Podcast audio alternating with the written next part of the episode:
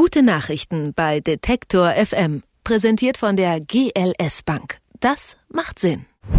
Ich bin Andreas Möller, ich bin Handweber, seitdem ich zwölf bin und bin bald 50 und seitdem sehr passioniert. Ich bin niemals reich geworden, ich lebe immer von einem Monat zum anderen Manche Jahre geht es ein bisschen besser, manchmal wieder ein bisschen schleppender, aber ich habe keine Angst mehr. Man stellt sich das so romantisch vor, ne? Du sitzt hier den ganzen Tag und machst so schön mit den Stoffen rum, so aber jetzt hast du schon so.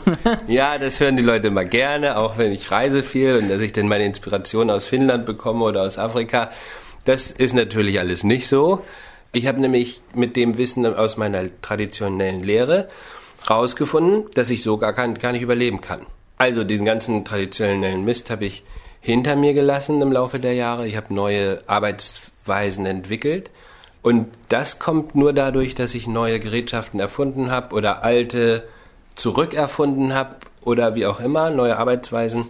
Und so bin ich eben recht flink so ein Webstuhl sieht erstmal nach nichts aus, wie eine Apfelsinenkiste. Und wenn man genauer hinguckt, versteht man nicht, wie es geht. Und wenn er sich dann auch noch bewegt, dann versteht man erstmal gar nichts mehr. Aber wenn man denn da drin rumwühlt und sich auskennt und ein bisschen virtuos damit umgehen kann, dann macht es richtig Spaß. Und dann kann man auch mit den simpelsten Sachen unglaubliche Effekte erzielen, die es vorher gar nicht gab. Weltweit ist es so, dass alle Webstühle irgendwie vermurkelt sind. Die haben entweder falsche Eigenschaften oder zu viel Holz oder auch manchmal zu wenig. Äh, man tut sich den Körper weh, wenn man lange daran webt. Oder auch kurz, jetzt war ich kürzlich in Peru, das war ein Albtraum. Da bin ich hinbestellt worden, um die Webstühle irgendwie aufzupumpen, aufzumotzen, weil da können nur junge Männer an diesen Webstühlen arbeiten, weil die alle so schwergängig waren und völlig schlecht konstruiert für den Körper.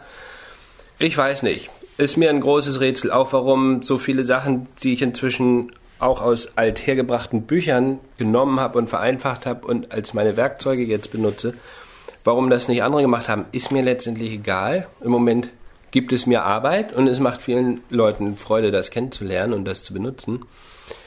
Ähm, beim Webschulbau speziell ist es, glaube ich, dass irgendwann Tischler angefangen haben, Webstühle zu bauen entweder kommerziell oder nur für ihre Frauen oder so. Sie haben sich einen Bauernwebstuhl genommen in Schweden irgendwo und der war zu schwer und zu groß und irgendwas stimmte immer nicht und der Tischler hat es natürlich nicht gemerkt, weil er ist ja Tischler.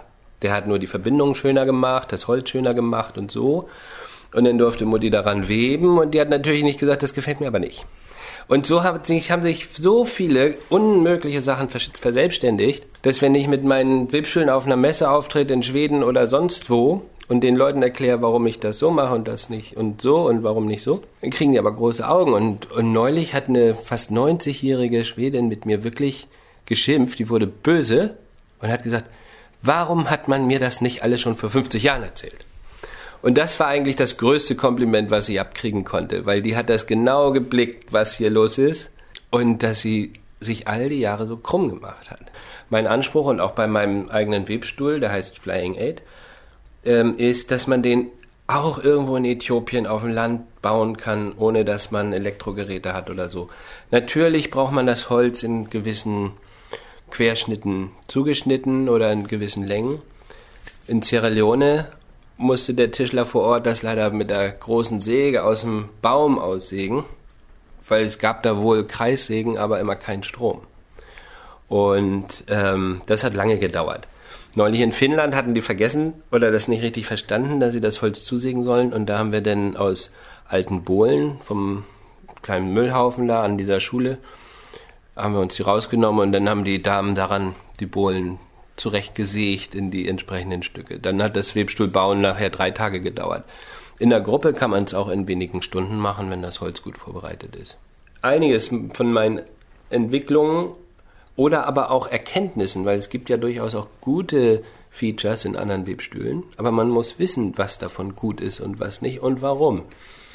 Und wenn ich die so Weber frage, warum macht ihr das denn so und nicht so und warum denn so, dann sagen die, das wissen wir nicht.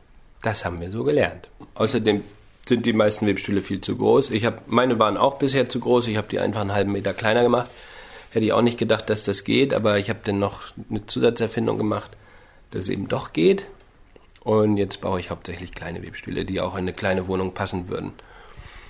Gibt es Konkurrenten in Deutschland oder in Europa zu dir? Nein, weltweit der Einzige, der das macht. Ich glaube ja. Ich verkaufe meine Webstühle übers Inter äh, meine Baupläne übers Internet und ich habe aus vielen Ländern, hauptsächlich USA, Kunden und ich gehe stark davon aus, dass gerade die ähm, Kunden dort das Internet sorgfältig durchflügen.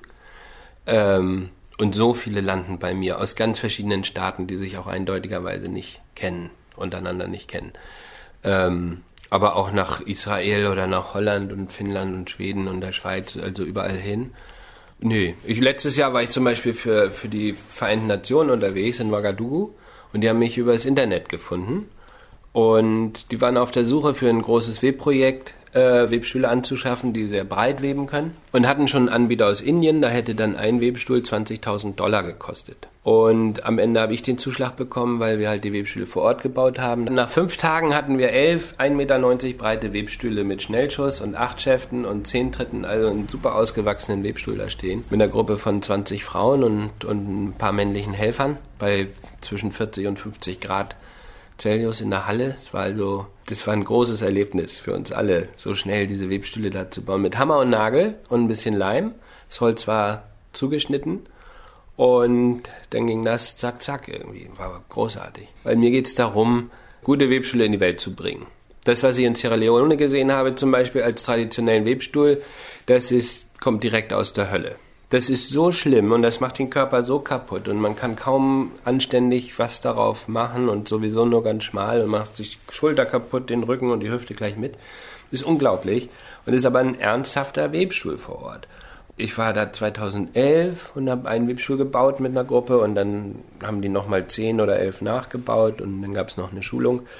Ähm, nun weiß ich nicht, die Situation in Sierra Leone ist ja sehr traurig. Aber wenn drei oder vier Webstühle da weiterarbeiten, dann nützt das den Leuten vor Ort. Und in Äthiopien bin ich ja schon seit 2007 unterwegs. Äh, da gibt es inzwischen viele Webstühle und vor allem meinen guten Freund Esmael, der in meinem ersten Lehrgang war, das auch alles gleich verstanden hat, wie dieses komplizierte System funktioniert und es weiter geschult hat an andere.